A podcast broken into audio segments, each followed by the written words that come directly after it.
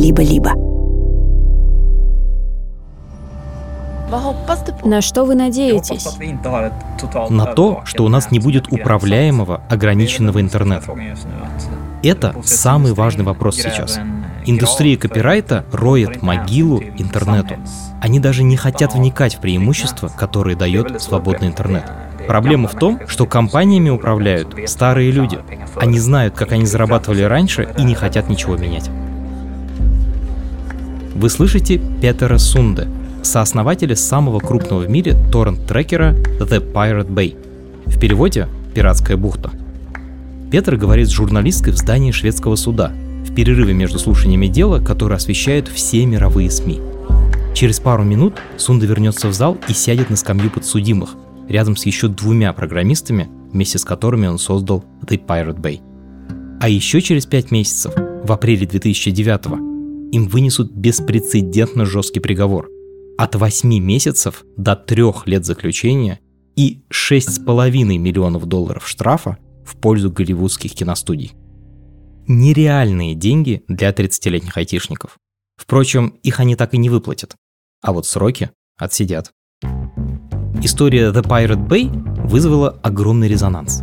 Поддержку основателей собирались многотысячные демонстрации. Ток-шоу на федеральных каналах на перебой спорили об институте авторского права. А малоизвестная раньше партия пиратов даже прошла в Европарламент. Что же такого сделали эти три парня в вязаных свитерах? Ни много ни мало подорвали монополию Голливуда на распространение кино. Конечно, пиратство существовало и до Pirate Bay. Можно было переписать фильм с кассеты на кассету или с диска на диск, но это было долго и не всегда удобно. А вот шерить контент через интернет за минуты, не имея никакой специальной техники, кроме компьютера, совсем другое дело. Это сделало пиратство массовым и неуловимым. В основе работы Pirate Bay, как и сотен других подобных сервисов, лежит технология, которая полностью изменила то, как фильмы, игры и музыка распространяются в интернете. Ее за несколько лет до этого скандального суда придумал один безработный американский программист. Он даже не представлял, что его изобретение станет одновременно самой большой головной болью Голливуда и окном в мир массовой культуры для миллионов людей. Привет! Меня зовут Самат Галимов, и это подкаст «Запуск завтра». И его новый сезон «Сохранить как». Здесь мы рассказываем о форматах звука, видео и текста, которые изменили нашу жизнь. Этот эпизод о том, как мы научились разбивать большие файлы на кусочки и делиться ими друг с другом почти мгновенно. А еще о том, как пираты стали народными героями и депутатами парламента, но все равно не смогли сделать интернет окончательно свободным. Это история BitTorrent. Это подкаст студии «Либо-либо». И сделали мы его совместно с сервисом онлайн-образования Яндекс Практикум. В практикуме IT-специалисты, которые хотят расти в карьере и работать на международных проектах, могут подтянуть рабочий английский. Курсы тренируют не только английский, но и софт-скиллы, важные для работодателей в каждом направлении. Есть три разных курса для разных специалистов. На курсах по английскому для разработчиков, среди прочего, учат делать код-ревью на английском и обсуждать технические решения. На курсе для продуктов и проектов объяснять требования к задаче и презентовать продуктовую стратегию. И, наконец, на курсе по английскому для аналитиков и специалистов по Data Science аналитике уточнять понимание задачи у заказчика и презентовать дэшборды команде. Подробнее о том, какие еще навыки можно прокачать с помощью курсов английского в практикуме, по ссылке в описании. 1980 год. Нью-Йорк.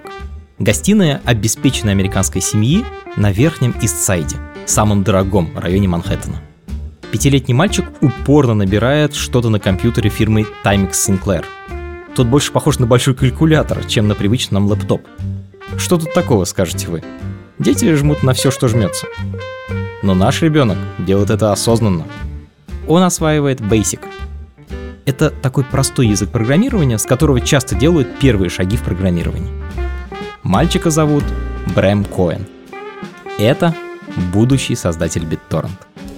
Почти в это же самое время, на другом конце света, в Швеции, еще один не совсем обычный ребенок по имени Людвиг тоже программирует на Basic. Он не гуляет со сверстниками, почти все время проводит дома и не признает никакие игрушки. Людвиг – необычный ребенок. В 4 года он починил родителям посудомоечную машину, а в 6 разобрал тостер и кофемашину. Ну, просто хотел посмотреть, что там внутри. А потом собрал их обратно. Да так, что все исправно работало. У старших братьев Людвига был компьютер с первыми видеоиграми, но мальчика к нему не подпускали. Впрочем, он и не претендовал на игровое время, а хотел... Правильно, разобрать компьютер. В конце концов, когда ему было 10 лет, отец принес с работы списанный компьютер, который Людвиг наконец разобрал, собрал обратно и начал писать на нем собственные игры с помощью того самого Basic. Шах и мат, старшие братья. Людвиг еще сыграет свою роль в этой истории. Но пока оставим его со старшими братьями и вернемся к нашему американскому компьютерному гению Брему Коэну. Пожалуй, Брема можно назвать вундеркиндом. К 16 годам он свободно владеет уже тремя языками программирования. Правда, преуспевает он только в информатике и математике. По остальным предметам полный провал. После школы, которую он до сих пор вспоминает с отвращением, Коэн поступил в престижный университет штата Нью-Йорк в Баффало. Но проучился там всего год и отчислился. По правде говоря, почти все знания, которые вы приобретаете в колледже, вы можете почерпнуть из книг и окружающих вас ситуаций. Так он потом объяснял свое решение. Но дело было не только в презрении Коэна к классическому образованию. Он был угловатым подростком, который часто грубил всем подряд. Из-за этого у него не было друзей. Его не любили учителя. Он носил длинные немытые волосы ниже плеч, мешковатую одежду и постоянно страдал от насмешек. Единственное, что он любил по-настоящему, это код. Но понимал, что карьера программиста в крупной корпорации, которую ему прочили родители, его просто убьет. Брэм физически не мог работать по расписанию и не выносил дресс-код. Поэтому сразу после отчисления он переехал из корпоративного Нью-Йорка в свободный от условностей Сан-Франциско и устроился на работу параллельно в несколько стартапов. Правда, продержался он в каждом из них недолго. Через какое-то время не выдерживал и начинал доказывать основателям, что они ведут дела неправильно. Классический Брэм. Все это время он думал, что ему просто не повезло с характером и окружением. Но один эпизод заставил его всерьез задуматься о собственном здоровье. 2003 год. Коэн сидит в дайнере со своей будущей женой, Дженной, и ее маленькой дочерью. Дженна в который раз пытается объяснить Брэму, что он не заботится о ее чувствах и ведет себя как робот. Но Брэм просто не понимает, о чем речь. Вдруг за соседним столом начинает плакать ребенок.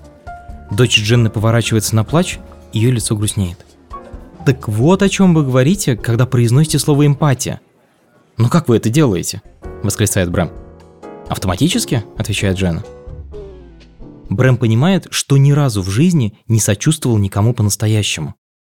И это его настораживает. С этого момента начался долгий путь Коэна к изучению себя. Только через 5 лет, когда ему будет 33 года, Брэму диагностируют синдром Аспергера.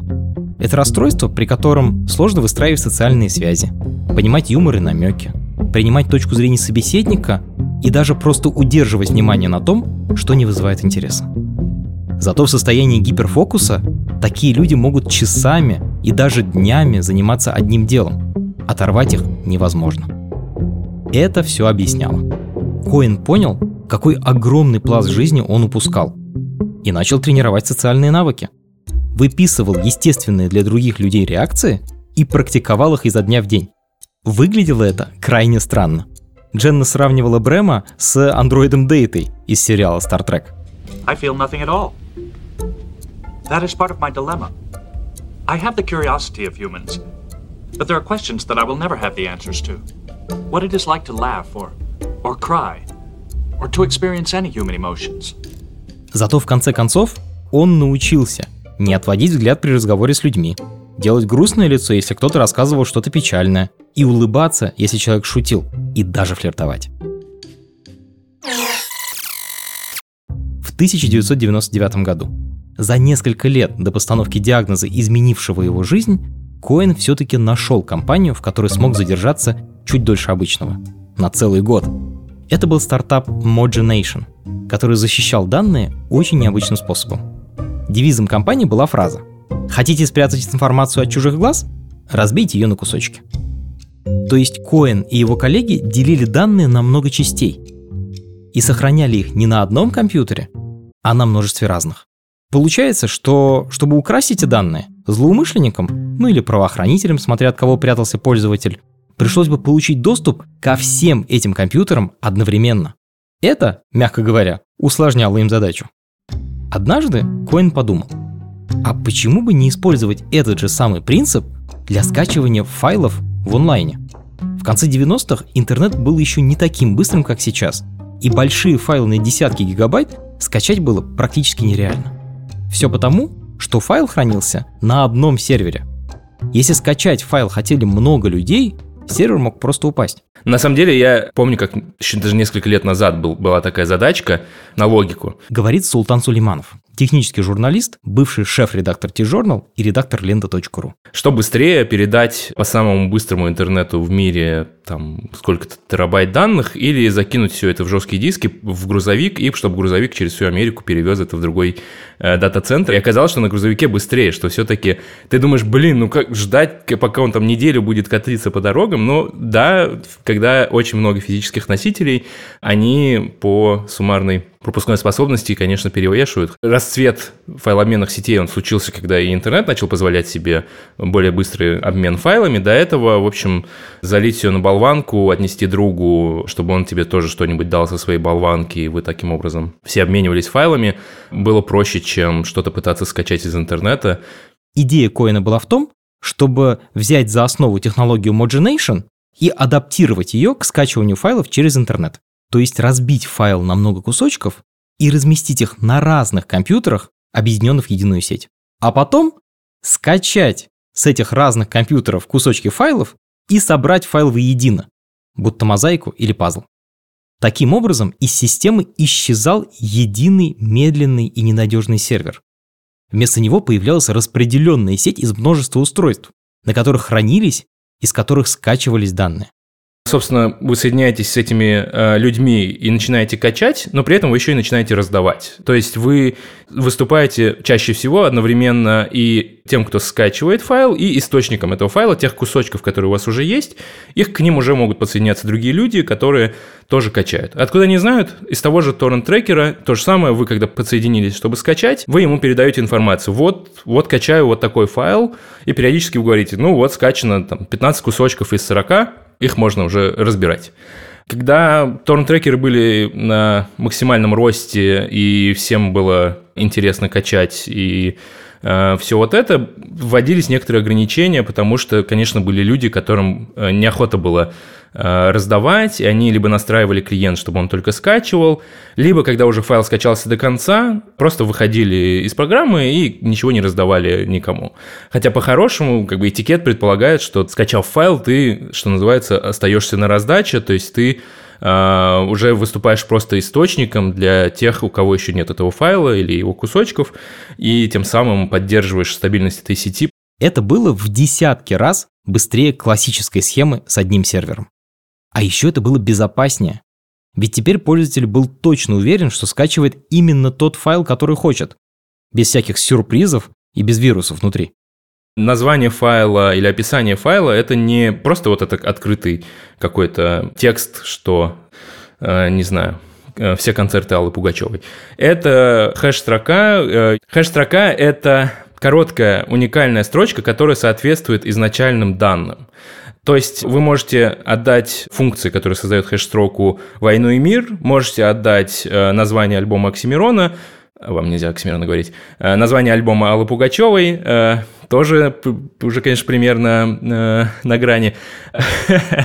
И э, хэш-функция выдаст в обоих случаях примерно одинаковую строчку в одинаковом более-менее формате. Вы не можете из этой строчки восстановить ни название альбома, ни название, ни весь текст «Войны и мира», но вы можете точно убедиться, что эти две строчки означают две очень разных вещи. И в следующий раз, когда вы возьмете и снова сделаете хэш-функцию от «Войны и мира» и от название альбома Аллы Пугачевой, вы получите точно такие же строчки. Это значит, что вы можете сверить, что тот текст, который лежит у меня и из которого получилась такая хэш-строка, он точно такой же, как текст, который лежит на компьютере у моего соседа, потому что его хэш-строка совпадает с моей хэш-строкой. Вообще-то, идея заменить сервер в дата-центре на компьютеры других пользователей не новая. Это так называемая peer-to-peer или пиринговая сеть. В эпизоде про MP3 я уже рассказывал про скандальный сервис Napster. С его помощью скачивать музыку мог даже ребенок. Пользователи Napster потом публично судили за воровство контента и назначали гигантские штрафы. Так вот, Napster работал примерно так же. Он передавал контент от человека к человеку без посредника в виде центрального сервера. Разница была только в том, что в Napster пользователь подключался напрямую к вашему компьютеру и копировал файл только у вас одного. Это было медленно. Одна песня могла загружаться и минут 20. если интернет отвалится, когда вы загрузили уже 99% файла, то начинай сначала. Коин же хотел делить файлы на части и загружать их в любом порядке, от кого угодно и почти одновременно. Если какой-то один из компьютеров пользователя отключится от раздачи, загрузка не прервется, потому что на компьютере другого пользователя, все еще включенного, вероятно, тоже есть та самая недостающая часть. Сан-Франциско. Квартира Брэма и Дженны Коэнов. У них уже трое детей. Дженна работает с детьми с аутизмом, а Брэм не работает нигде. Он уволился из Mogination, чтобы полностью погрузиться в создание распределенной онлайн-сети – о которой он теперь думает постоянно. Правда, большую часть времени он просто слоняется по квартире в трусах и футболке. Зато ближе к ночи садится за компьютер и за пару часов выдает код. Чистый, как слеза младенца. За 9 месяцев работы к июлю 2001 года у Брэма Коэна родился готовый продукт. В честь этого он разместил на доске объявлений Yahoo короткое сообщение. Мое новое приложение BitTorrent заработало. Скачать можно вот здесь. Кажется, это была самая сдержанная пиар-компания в истории. Чтобы BitTorrent узнала побольше программистов, Коэн вместе с бывшим соседом по комнате организует конференцию CodeCon и презентует продукт там. Туда пришли пара десятков компьютерных гиков из Сан-Франциско. Через 20 лет на сцене CodeCon выступят Илон Маск и Тим Кук. Но в 2002 году выступление Коэна особого восторга у программистов не вызвало. И Коэн понял, что его целевая аудитория – это не программисты, а обычные пользователи. Но как заставить их пользоваться программой? Чтобы протестировать эту программу, было нужно, чтобы много людей одновременно скачивали и раздавали файлы. А какой контент хотят все и всегда? Правильно. Брэм несколько недель собирал коллекцию бесплатных фильмов для взрослых и 2 июля 2002 года разместил ее в веб-версии своей программы BitTorrent. И это сработало. Ну еще бы. Файлы выгружали и раздавали тысячи пользователей. Сеть стабильная, скорость бешеная. Видя такой успех своего продукта, любой нормальный человек тут же задумался бы о том, как его монетизировать. Но Брэм Коэн – это Брэм Коэн. Вместо того, чтобы написать бизнес-план, он обновил резюме и устроился на работу программистом в компанию Valve. Ту самую, которая выпустила культовую игру Half-Life. При этом Брэм оставил внизу сайта BitTorrent номер своего PayPal. На случай, если кто-то из пользователей захочет задонатить разработчику этой программы. Каково же было его удивление, когда через несколько месяцев на его счету уже лежала сумма, которой хватало на жизнь ему, Жене и их троим детям. Вокруг BitTorrent творилось настоящее безумие. К концу второго года работы через эту программу прошло уже больше 20 миллионов файлов. Но что это были за файлы? Чем так активно обменивались люди? В подавляющем большинстве случаев это были пиратские фильмы. Да, для пиратов BitTorrent стал подарком судьбы.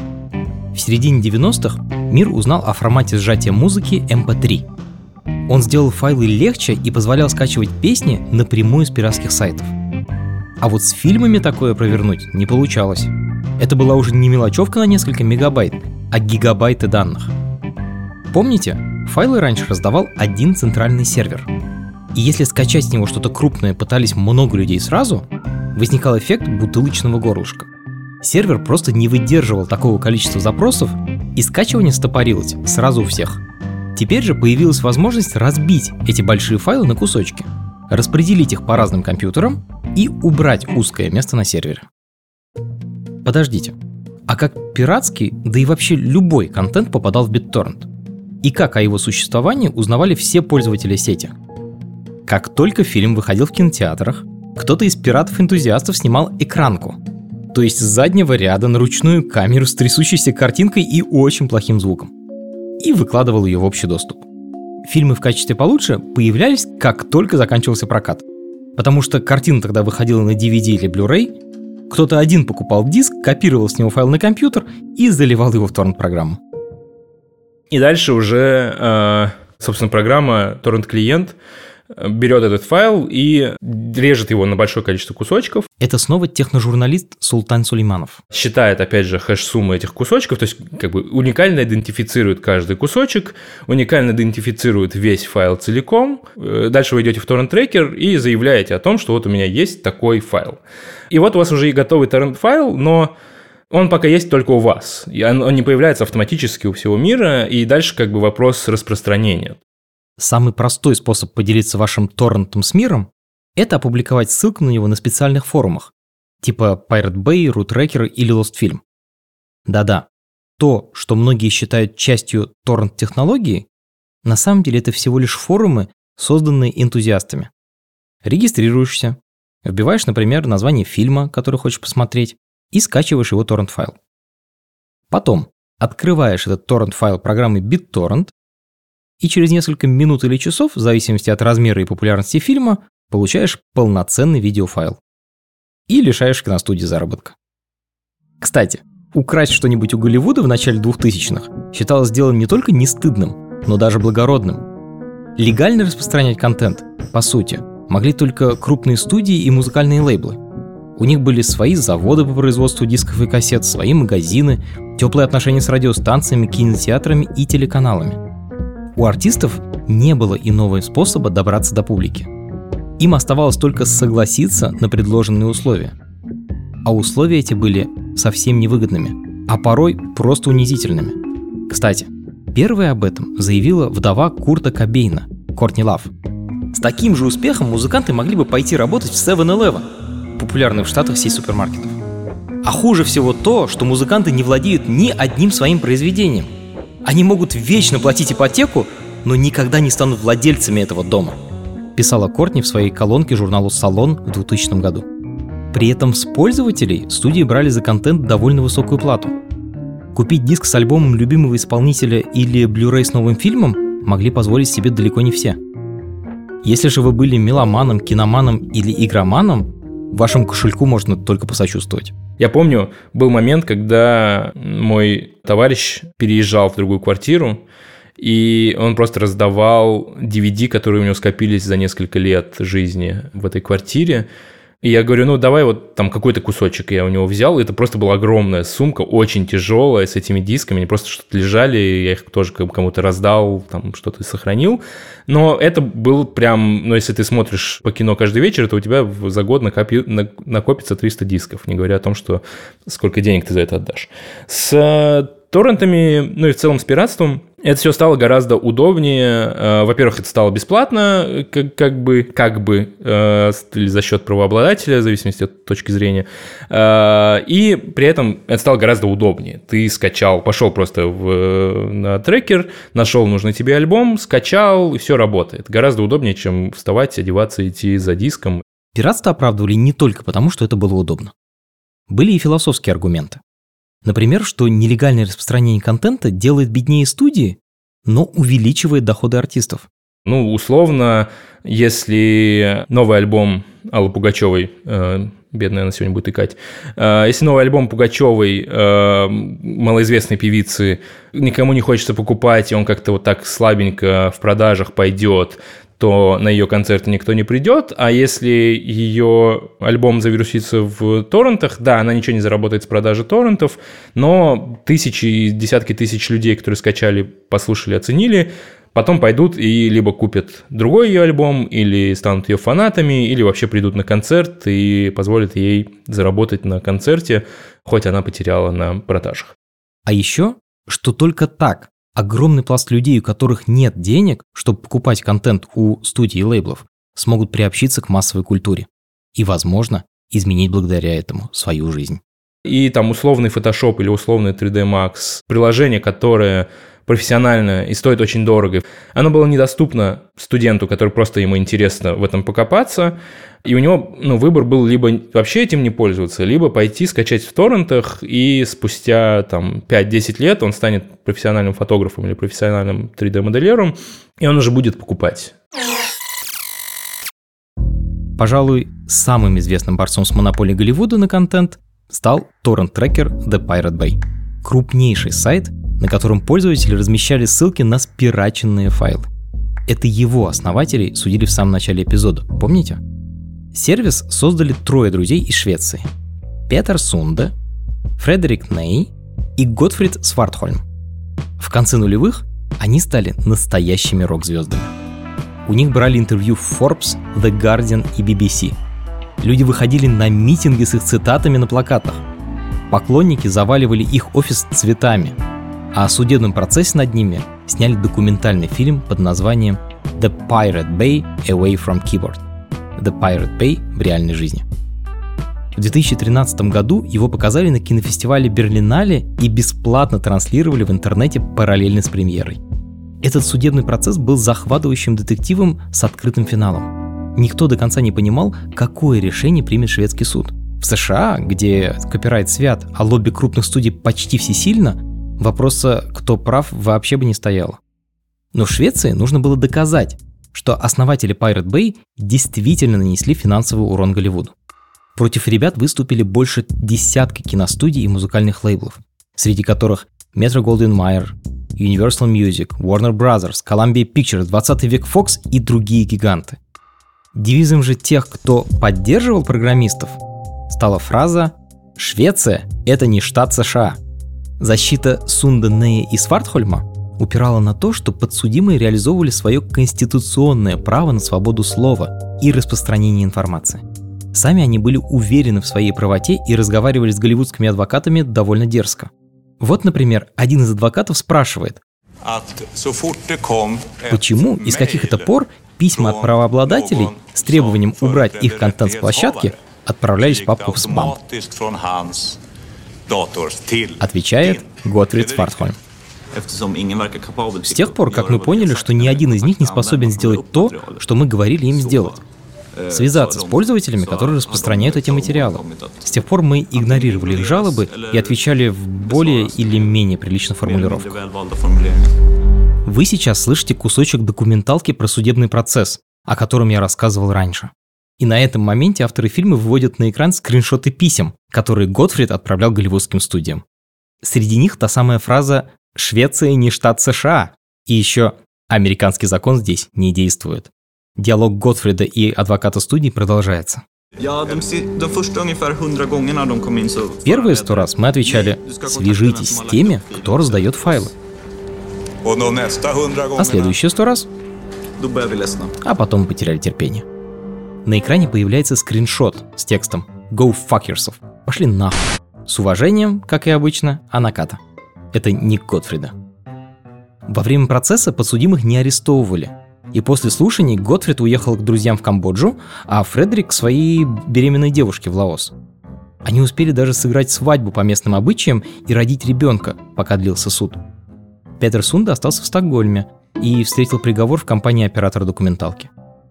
Итог приговор за содействие распространению нелегального контента. Когда представитель суда на пресс-конференции огласил решение, один год заключения каждому основателю и владельцу их шведского домена плюс штраф в размере 4,5 миллиона долларов в пользу голливудских студий, Петр произнес. Это шутка какая-то. И сразу же позвонил маме. Vi är på Stockholms tingsrätt för några minuter sedan så kom domen i uppmärksammade Pirate Bay-målet. Успокойся, пожалуйста, мам. Ничего не произошло. Этот суд контролирует политики. Мы подадим апелляцию в вышестоящую инстанцию. Все будет хорошо, вот увидишь. Но апелляция не спасла основателей The Pirate Bay от реальных сроков. Их, правда, сократили на несколько месяцев, зато размер штрафа подняли до 6,5 миллионов долларов – Фредерик Ней с тех пор принципиально не платит за парковку. Говорит, что и так должен миллионы, которых никогда в руках не держал, и терять ему нечего. Все трое отсидели положенные им сроки. Ней и Свартхальм пытались скрыться в Лаосе и Камбодже, но в итоге обоих экстрадировали на родину. А Свартхальму по совокупности других киберпреступлений увеличили срок заключения до трех лет. Петр Сунда после приговора уехал в Германию. Там он работал над новым сервисом, который позволял донатить артистам напрямую, в обход лейблов. Сунда не особо скрывался и периодически даже приезжал в Швецию, но еще целых 4 года провел на свободе в таком сером статусе.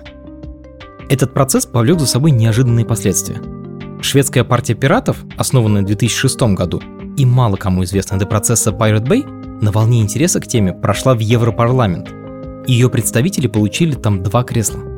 А в 2014 году в Европарламент на этот раз от финской пиратской партии баллотировался Петр Сунда. Дамы и господа, дорогие друзья, мы собрались здесь, чтобы обсудить одну из самых горячих тем в Европейском парламенте сегодня. Спасибо за то, что я здесь. Позвать меня было очень смелым решением, потому что я был занозой в заднице индустрии копирайта довольно долгое время. Он набрал 3000 голосов, но этого оказалось недостаточно. В том же году его арестовали в Швеции, где он отсидел 5 месяцев из положенных 8 и вышел раньше за примерное поведение. Вообще-то, голливудские студии не сразу добрались до торрент-трекеров. Первым делом они пришли к создателю самой технологии торрентов, Брэму Коину. Но предъявить ему было нечего. Коин, по сути, просто создал программу, которая позволяла скачивать файлы не с одного сервера, а с тысяч компьютеров по всему миру – за то, как именно ею пользовались люди, ответственности он не нес. Но оскорбленные правообладатели не хотели разбираться в этих тонкостях, и иски посыпались на голову Брэма десятками. Правда, ни один из них так и не дошел до суда. Компания BitTorrent — это технологическая компания в Силиконовой долине, соблюдающая, естественно, все законы. Вы слышите отрывок эпизода нашего подкаста из предыдущего сезона. Ко мне в гости тогда приходил один из создателей протокола BitTorrent, Станислав Шалунов. В этом выпуске я иногда буду цитировать наш со Стасом разговор. Поэтому она никак не могла бы заниматься тем, чтобы оперировать такие трекеры, где люди обмениваются чем-то... Незаконным. Ну, была прорва таких оппонентов, кто только не попробовал приложить руку к блокировкам BitTorrent. BitTorrent прошел через многие поколения эволюции, через которые централизованные протоколы никогда не проходили. В 2005 году Коин решил успокоить правообладателей. Он подписал с Motion Picture Association, самым влиятельным профсоюзом индустрии, соглашение о том, что будет удалять ссылки на нелегальный контент с официального сайта BitTorrent. Тогда Голливуд направил свой гнев на владельцев торрент-трекеров.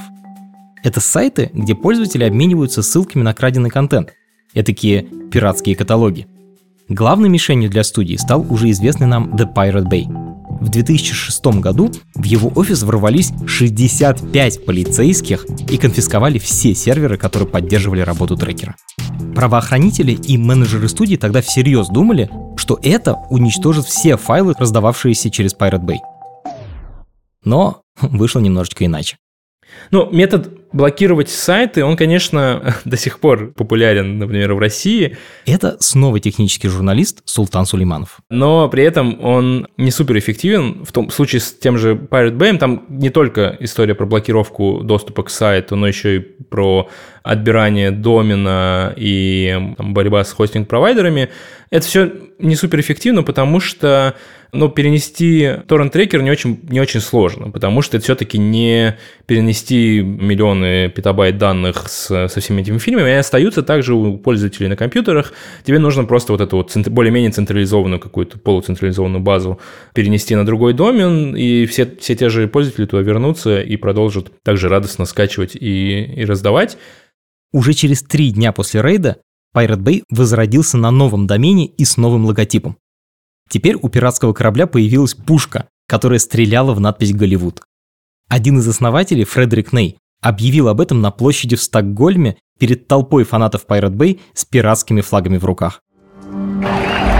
С радостью сообщаю, что Pirate Bay вернулся в онлайн. In your face, Голливуд.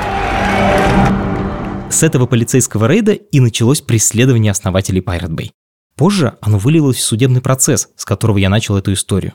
Дело вызвало большой резонанс, но проблему не решило. И сам Pirate Bay и десятки подобных сервисов продолжают работать и сегодня. Оставался последний способ остановить распространение пиратских фильмов – надавить на обычных пользователей, которые качали и раздавали файлы через BitTorrent. Это уже отработанная схема. Первой ее придумала RIAA, американская ассоциация, которая решала проблемы музыкальной индустрии, когда боролась с пользователями Napster. Она договорилась с интернет-провайдерами и ФБР. Те мониторили трафик на сайт Napster, отслеживали пользователей по IP-адресам и высылали им иски. А суды назначали безработным домохозяйкам, несовершеннолетним детям и даже покойникам огромные штрафы. Про это я тоже рассказывал в выпуске про MP3. Ссылка на него в описании. Так вот, примерно тоже провернули и киностудии с пользователями BitTorrent. Только с марта по сентябрь 2010 года в США было подано 16 тысяч исков с требованием уплатить от 1 до 3 тысяч долларов штрафа за нелегальное использование фильмов, принадлежащих голливудским студиям. Большинство из них потом оспорили, но кому-то пришлось и заплатить. А с пользователями очень легко бороться, потому что, как я уже говорил, когда ваш компьютер обращается к торрент-трекеру и говорит, мне бы вот этот файл, пожалуйста, то торрент-трекер говорит, да, пожалуйста, вот тебе 20 IP-адресов других пользователей, у которых на компьютерах это лежит. И вот тут-то и как бы проблема, что вместо меня, честного пользователя, который пришел скачать этот э, несчастный фильм, также может подсоединиться правообладатель и сказать, то мне бы, пожалуйста, вот этот файл. И ему дают список IP-адресов владельцев, тех, кто раздает этот файл. И они уже, как бы, скачав маленький кусочек, они убеждаются, что это пользователь раздает этот файл, значит, он нарушает э, либо закон, либо как бы какой-нибудь, э, может быть, не напрямую, если, если нет закона про пиратство, э, какую-нибудь там упущенную выгоду. И можно идти в суд уже против этого конкретного пользователя или там десятков пользователей, и разбираться с ним. Сейчас в Евросоюзе, например, это все даже более-менее автоматизировано. Это происходит даже, мне кажется, без участия самих правообладателей напрямую, но с участием провайдеров, которые могут сказать а-та-та, если они, они видят, что вы скачали. Опять же, знают, что вы – это вы, и могут как бы в лучшем случае сказать «так больше не делайте», в худшем случае начать выписывать штрафы. Борьба эта продолжается до сих пор. Последний ее виток начался в феврале 2022 года, когда в России заблокировали много сайтов с неугодной государству информацией. Те, кто перебрались в Европу, стали создавать там собственные VPN-серверы, чтобы дать ключ доступа своим российским друзьям, а те могли без проблем пользоваться заблокированными в России сайтами. Но многие такие друзья по привычке качали что-то с торрентов с включенным VPN. Я сам сделал такой сервер и уже через пару месяцев получил первую жалобу от юридической службы Голливуда, которая следит за исполнением закона о копирайте. Специальные программы подключаются к популярным торрент-раздачам и отправляют жалобы владельцам всех европейских IP-адресов. Но есть страны, которые говорят, вообще ничего нельзя, ни скачивать, ни раздавать. Некоторые говорят, ну скачивать в личных целях ну, можно, ничего. Но раздавать точно нельзя. Поэтому это как бы такая штука. Если ты сел и скачал, и как-то каким-то образом умудрился ничего не раздать, то ты еще более-менее проходишь под гранью легального пользователя. Но если ты еще остался на раздаче, вот тогда на тебя уже могут накинуться. 2004 год. Брэм Коин сидит во главе длинного стола и собирает кубик Рубика. Справа и слева от него люди в костюмах, которые горячо обсуждают графики на флипчарте. Если бы это был кто угодно, кроме Брэма, я бы попросил его не играть в игрушки во время совета директоров. Но я не сделал этого. Брэма это не отвлекало, а помогало ему думать. Его рука жила отдельной жизнью, а голова решала текущие вопросы, говорил потом один из участников собрания. Мы на первом совете директоров корпорации BitTorrent Incorporated. А человек, который хотел сделать замечание Коину, инвестор Дэвид Чао, который вложил в компанию почти 9 миллионов долларов. Через три года с момента запуска, к 2004 году, на BitTorrent приходилось, только представьте, 20%, то есть пятая часть всего интернет-трафика на Земле. Коин наконец понял, что сделал что-то стоящее и уволился со всех наемных работ. Но как-то управлять популярностью продукта и начать в конце концов на нем зарабатывать так и не решался – Несмотря на тренировки, ему было сложно иметь дело с людьми. На Брэма надавила семья, и в 2004 году он все-таки создал компанию BitTorrent Incorporated. В партнеры взял своего брата Росса, а президентом стал его знакомый Эшвин Навин, который раньше работал в Goldman Sachs и в Yahoo. Вместе они подняли инвестиции от Дэвида Чао и стали тестировать разные способы монетизации. Главным э, у BitTorrent было три линии бизнеса, из них успешной была только одна. Это снова наш разговор со Станиславом Шалуновым, бывшим сотрудником компании BitTorrent. Успешная линия бизнеса – это был показ рекламы в клиенте. У нас был самый популярный клиент, и этот клиент показывал рекламу. Господи. Безуспешными линиями бизнеса была продажа контента, Э, был BitTorrent Store. Это было фундаментальное начинание, где был доступен весь контент, который можно было там купить и скачать по BitTorrent. С огромными фанфарами этот BitTorrent Store был запущен.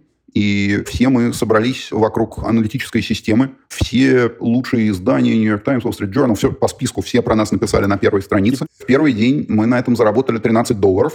Но позднее выяснилось, что президент компании потратил эти 13 долларов, наш бизнес-человек тихо и сапой что-то там купил. В общем, э, это никуда не пошло, потому что целевая аудитория была совершенно не та. Люди, привыкшие скачивать бесплатно, почему-то не хотели за раздутую цену, по которой был доступен там контент из-за того, что нам все эти правообладатели лицензировали на плохих условиях, э, ничего у нас скачивать, когда могли скачать то же самое на Pirate Bay бесплатно.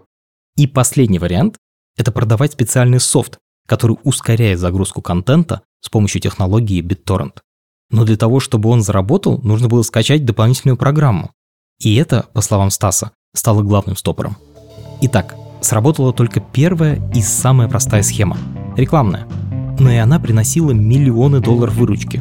Ведь к 2009 году через BitTorrent шло уже не 20, а 70% всего интернет-трафика. В общем, дела шли отлично. Но Брэму не просто давалась роль руководителя – он был недоволен работой брата и в конце концов уволил его. С тех пор Рос не отвечает на его звонки и сообщения. Другим сотрудникам тоже приходилось несладко. Коин постоянно отпускал резкие комментарии и злился, когда ему вежливо пытались на это указать. «С ним нужно общаться по его правилам», — говорит Айви Сью, офис-менеджерка, которая была первой сотрудницей BitTorrent Incorporated. Нет никакого смысла приукрашать неприятные новости. Быть по-американски деликатным. Лучше говорить прямо — Брэм, ты не прав. Если он переходит границы, стоит его прервать. В общем, вести себя так, как вы никогда бы не вели себя с боссом. Ко всему прочему, начали портиться показатели. Протокол BitTorrent был открытым.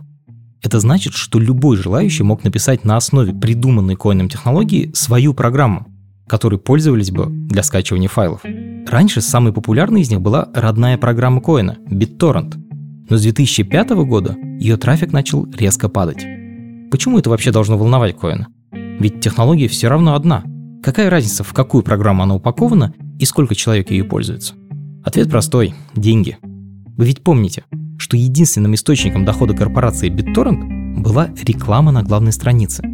И стоимость ее напрямую зависела от того, сколько людей зайдут в программу и увидят рекламный баннер. Таких людей становилось все меньше и меньше. И вот почему. В начале нулевых BitTorrent был волшебной таблеткой для тех, кто хотел скачать большой файл из интернета. Но со временем стали очевидны некоторые баги. BitTorrent занимал довольно много места на компьютере. При скачивании файлов использовал много ресурсов этого компьютера и качал не так быстро, как многим бы хотелось. Все эти минусы удалось исправить одному человеку в инвалидном кресле, и звали его Людвиг Стригиус. Людвиг, где-то вы уже слышали это имя, правда? А помните маленького мальчика из начала истории, который, как и Коин, ходил на Basic и в 4 года починил родителям посудомоечную машину? Вот. Теперь он вырос и создал собственный торрент-клиент MuTorrent. Да-да, правильно именно MuTorrent, от греческого символа mu – микро, хотя в народ ушло звучание uTorrent. А в инвалидном кресле Людвиг из-за спинальной мышечной атрофии. Это генетическое заболевание, при котором разные группы мышц постепенно теряют чувствительность и перестают работать. Половина детей со СМА не доживают до второго дня рождения. Стригиусу в каком-то смысле повезло. К 30 годам он не мог ходить, но хорошо владел руками. Это позволяло ему заниматься любимым делом – кодить днями напролет. В 2004 году Стригиус учился на последнем курсе престижного технического университета Чалмерса в шведском Гетеборге. И, как он сам говорил, от скуки решил написать какую-нибудь новую программу. Ею и стал MuTorrent. Впрочем, надолго эта история Сригиуса не увлекла. Он написал диплом, устроился на работу и забросил это дело. Вернулся он к нему только через год, в 2005 И за три дня из набросков сделал настоящую работающую программу, которая мощно завирусилась. Как же это похоже на историю Брема, который тоже долго ходил кругами вокруг компьютера, а потом написал свой BitTorrent за пару часов. В общем, к декабрю 2008 года программой Стригиуса пользовались 28 миллионов человек, а к 2010 уже 100 миллионов. Давайте разберемся, что же сделал Стригиус и чем это отличалось от изобретения коина. Людвиг на основе открытого программного кода сделал новый клиент для протокола BitTorrent. Клиент — это программа, которой пользуемся мы с вами, когда хотим совершить какое-то действие. Например, скачать торрент-файл. А протокол — это та самая технология, механизм, по которому работает программа. То есть в нашем примере протокол — это распределенная сеть компьютеров, с которых файлы скачиваются по кусочкам. Ее, как мы помним, создал Коэн, Раньше у этого протокола был только один клиент – программа BitTorrent, которую видит пользователь. А теперь появился альтернативный вариант – MuTorrent, который обрабатывал запросы пользователей быстрее и с меньшими ресурсами компьютера.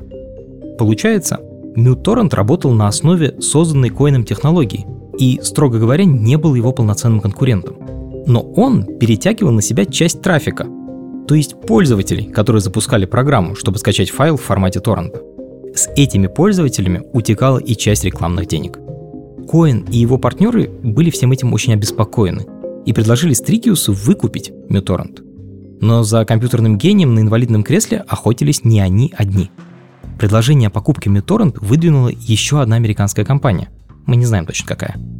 Третьим предложение Стригиусу сделал внезапно Spotify. Это сегодня Spotify – самый успешный музыкальный стриминг в мире – а в 2006 году это юный стартап с довольно туманными перспективами, который раскритиковал даже сам Стив Джобс. Люди не захотят брать музыку в аренду, это никому не нужно, сказал Джобс в 2006 году. Он затем признал свою ошибку. Так зачем основателям Spotify понадобился торрент-клиент? На самом деле Мартин Лоренсон, который придумал Spotify, гонялся не за MuTorrent, а за его создателем, Людвигом Стригиусом. Лоренсон искал программистов в свой новый проект, и кто-то на рынке посоветовал ему Стрикиуса как непризнанного гения. Партнер Лоренца, Даниэль Эк, встретился с программистом и так впечатлился, что предложил ему не только работу, но и выкупить его Мюторрент. Тогда проект бы не отвлекал Стригиуса от развития Spotify. Итак, у Стригиуса на руках три коммерческих предложения о покупке его программы. Самые невыгодные по деньгам – Spotify. Тем не менее, он соглашается именно на него – Ясно, что Стригиус был явно не глупым молодым человеком. Просто бизнес-идея Spotify его так очаровала, что он не смог отказаться от желания поучаствовать в запуске первого музыкального стриминга. А еще свою роль сыграл патриотизм.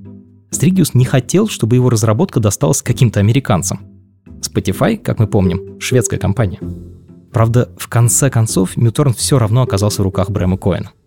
Очевидно, основателем Spotify торрент-клиент был вообще ни к чему – и в том же 2006 году они продали программу владельцу BitTorrent за сумму в несколько раз большую, чем получил Strigius. Но особо переживать за нашего гения не стоит. В качестве оплаты он попросил не деньги, а 5% акций Spotify. Уже через пару лет они взлетели в цене в десятки раз и сделали Стригиуса миллиардером. Правда, в шведских кронах, но все равно впечатляет. Брэм Коэн тоже потихоньку богател, но деньги его не изменили он остался тем же интровертом, который страдал от необходимости постоянно взаимодействовать с людьми.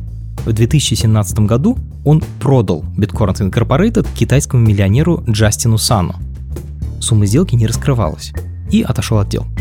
У Брэма Коина теперь новая страсть. Это криптовалюта Чия, цель которой – изменить принципы работы крипторынка. Кстати, многие считают, что Сатоши Накамото, анонимный создатель биткоина, это и есть коин, ведь по сути именно он первым в интернете сформулировал принцип децентрализации. Хотя сам он причастность к созданию биткоина отрицает. Так вот, Брэм предлагает заменить действующий в большинстве монет протокол Proof of Work, доказательство работы, на Proof of Space, доказательство объема, и Proof of Time, доказательство времени. И таким образом отказаться от перерасхода электричества, которое провоцирует майнеры.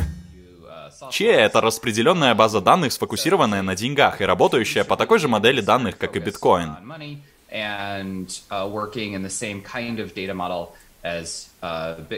Говоря о том, какие улучшения привнесли мы, это Proof of Space и Proof of Time вместо Proof of Work. Главное здесь это именно Space, объем.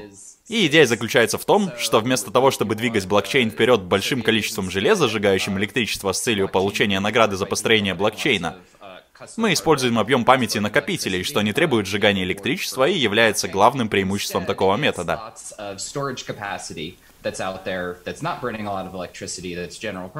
Proof of Time важен в основном из-за технических особенностей.